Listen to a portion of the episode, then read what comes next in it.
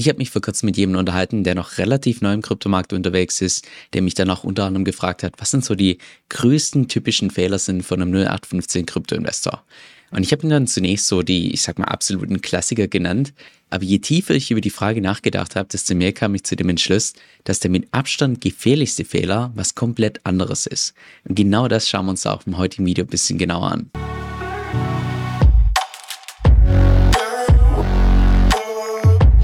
Hi, mein Name ist Kevin Zell und auf meinem Kanal lernst du über alles, was mit DeFi zu tun hat, Decentralized Finance, inklusive auch verschiedenen Strategien, wie du da hoffentlich noch mehr aus deinem Kapital rausholen kannst. Jetzt im heutigen Video schauen wir uns mal gemeinsam den aus meiner Sicht Nummer eins gefährlichsten Fehler im Kryptomarkt an. Wenn du dazu Leute im DeFi-Space fragen würdest, bin ich mir ziemlich sicher, dass wahrscheinlich der Großteil sagen würde, der Nummer eins gefährlichste Fehler ist, dass man eine Hot Wallet verwendet statt einer Code Wallet, also eine Wallet, wo zu irgendeinem Zeitpunkt mal das Seed online verfügbar war oder sogar auch online gespeichert wird. Ich selbst habe mal für das Jahr 2023 alle Hot Wallet Hacks zusammengezählt, die ich in meiner Community mitbekommen habe, was eigentlich für ein anderes Video geplant war, aber ich tue mal hier schon die Statistik veröffentlichen.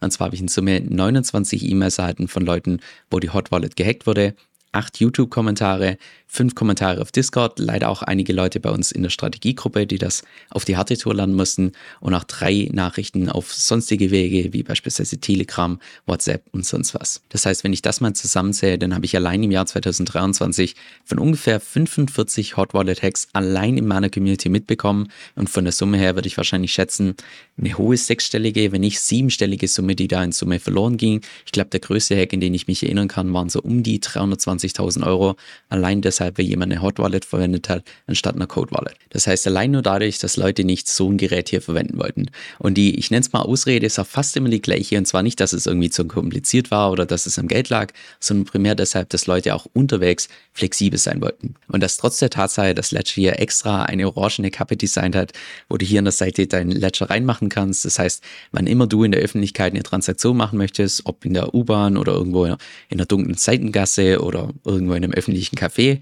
kannst du einfach mit deiner orangen Cap diese Klappe öffnen, den Ledger rausholen, über Bluetooth mit dem Handy verbinden und dann deine Transaktion machen. Das war natürlich ein Witz an der Stelle. Ich persönlich benutze zwar ebenfalls Ledger, aber da muss man sich mal wirklich in den Kopf fassen, wie ein Hardwarehersteller auf so eine Idee kommt. Eine orangene Kappe hier mit so einem großen Ledger-Logo drauf. Also ich meine, da kann man auch direkt gleich irgendwie nachts auf der Straße rumschreien, dass man in Krypto investiert ist und sogar seinen Zugang bei sich hat. Also keine Ahnung, was sie sich dabei gedacht haben. Aber ja, nochmal zurück zum ursprünglichen Punkt. Jede zusätzliche Flexibilität bringt dir gar nichts, wenn einfach von einem Tag auf den nächsten deine gesamten Kryptowährungen wechseln. Und gerade im DeFi-Space mit DeFi-Protokollen, wer da ohne eine Hardware-Wallet unterwegs ist, der lebt einfach gefährlich. Aber ich würde trotzdem behaupten, dass es im Krypto-Space noch einen viel gefährlicheren Fehler gibt. Vielleicht vermutest du an der Stelle, dass ich auf das Custody Risk hinaus will. Das heißt, dass du beispielsweise nicht selbst deine Coins verwahrst, sondern beispielsweise einem Unternehmen anvertraust, wie irgendeiner Exchange oder beispielsweise auch irgendeiner CeFi-Plattform. Denn auch da hat die Vergangenheit mehrfach gezeigt, wie gefährlich das sein kann. Angefangen mit dem Mount Gox Hack im Jahr 2014 bis hin zu den ganzen Insolvenzen im Jahr 2022. Und ja, auch das ist bitter, dass heutzutage nach wie vor der Großteil der Kryptoinvestoren nicht ihre eigenen Coins verwalten, sondern das einer dritten Partei entsprechend anvertrauen. Aber auch da würde ich behaupten, dass es im Kryptomarkt noch einen viel gefährlicheren Fehler gibt. Krypto-Influencern blind nachzumachen, inklusive mir, würde ich ebenfalls als super gefährlich einstufen, weil selbst wenn dieser Content Creator wirklich die besten Absichten hat, es kann auch einfach sein, dass er falsch liegt, dass er was falsch interpretiert hat oder auch etwas falsch verstanden hat. Von daher würde ich jedem empfehlen, bevor du in irgendwas investierst, am besten immer deine eigene Recherche machen. Das sind auch im Übrigen die Kanäle, die von meiner Community am häufigsten geschaut werden, und zwar in dieser Reihenfolge. Das heißt, angefangen bei Host, dann die ganze Liste runter, dann die ganze Liste runter und hier. Es ist ziemlich interessant, oder? Vor allem auch, wie sich das jetzt beispielsweise im letzten Jahr verändert hat, weil im letzten Jahr war es noch so, Julian Hospier auf Platz Nummer eins, danach so die klassischen DeFi-Kanäle mit DeFi-Chain Info, der normale DeFi-Chain-Kanal, Santiago und so weiter. Aber mittlerweile sieht die Liste komplett anders aus, auch teilweise mit Namen, die ich davor beispielsweise noch nie gehört habe. Anyway, ich verplapper mich gerade. Dann lass uns jetzt mal den aus meiner Sicht mit Abstand gefährlichsten Fehler gemeinsam anschauen. Und das ist der, dass wenn man was gemacht hat und dann die falsche Lektion daraus lernt. Das könnt in der Praxis beispielsweise so sehen, dass du einfach pures Glück hattest beim Investieren, dass du beispielsweise in irgendeinen 0815 Coin investiert hast, auch beispielsweise in einen Coin von einer gewissen Kategorie.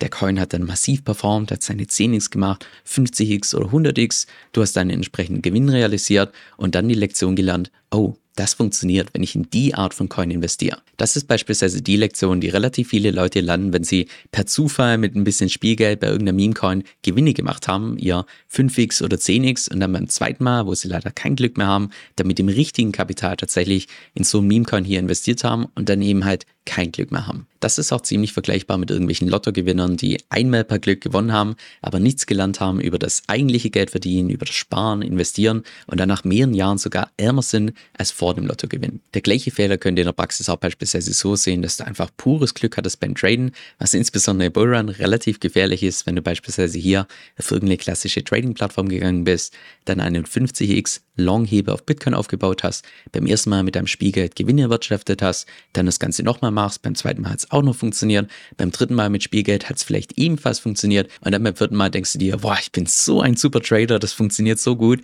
packst all dein Kapital rein und beim vierten Mal hast du leider kein Glück und verlierst all dein Geld. Das ist auch the way der Hauptgrund, warum die klassischen Trading-Plattformen oftmals mit Tausenden von Dollar an Startkapital werben, weil sie ganz genau wissen, selbst wenn die Leute beim ersten Mal, beim zweiten Mal oder beim dritten Mal Gewinne machen, dass irgendwann einfach die Gier übernimmt, die Leute die falsche Lektion lernen und dadurch alles verlieren. Der gleiche Fehler lässt sich auch aufs Timing übertragen, dass du beispielsweise einfach pures Glück hattest, was insbesondere vor oder während dem Bullrun oft vorkommt, dass Leute erstmal in dieses komische Bitcoin ein bisschen Geld investieren, sehen dann, dass Bitcoin ein 2x gemacht hat, danach investieren sie noch mehr Bitcoin geht wieder nach oben, danach noch mehr oder irgendwann ist dann der Bullrun zu Ende und sie nehmen die komplette Teilfahrt mit. Das ist auch bei der Way der absolute Klassiker, wie Leute typischerweise in den Kryptomarkt einsteigen, dass sie irgendwann mal während oder mitten im Bullrun entsprechend zum allerersten Mal investieren, sehen, dass es funktioniert, die Preise gehen nach oben, also investieren sie noch mehr, die Preise gehen wieder nach oben, also investieren sie noch mehr und irgendwann verkaufen sie womöglich sogar Haus und Hof, packen alles in Krypto, bevor dann die große Teilfahrt kommt. Und genau dieser Mechanismus erklärt auch, warum ich persönlich kaum jemanden kenne,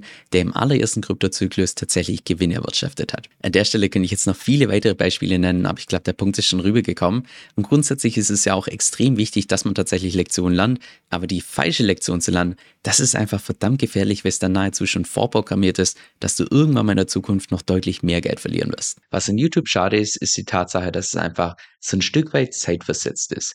Weil wenn es mal wirklich wichtige News gibt, bis ich dann ein Video vorbereitet habe, das Ganze aufgenommen habe, editiert habe, da können Stunden bis Tage vergehen. Genau deshalb benutze ich für sowas auch meistens meinen E-Mail-Newsletter, wo ich dann regelmäßig meine Markteinschätzung gebe, auch meine Strategien teile und nein, keine Sorge, zu keinem Zeitpunkt wirst du da irgendwie zugespammt, sondern jede einzelne Mail ist vollgepackt mit Tipps, die auch wirklich für die Praxis relevant sind. Falls es interessant für dich klingt, dann kannst du dich kostenfrei auf meiner Homepage eintragen, kevinsoe.com. Das ist K-E-V-I-N S-O-E-L.com und damit bist du dann immer up to date.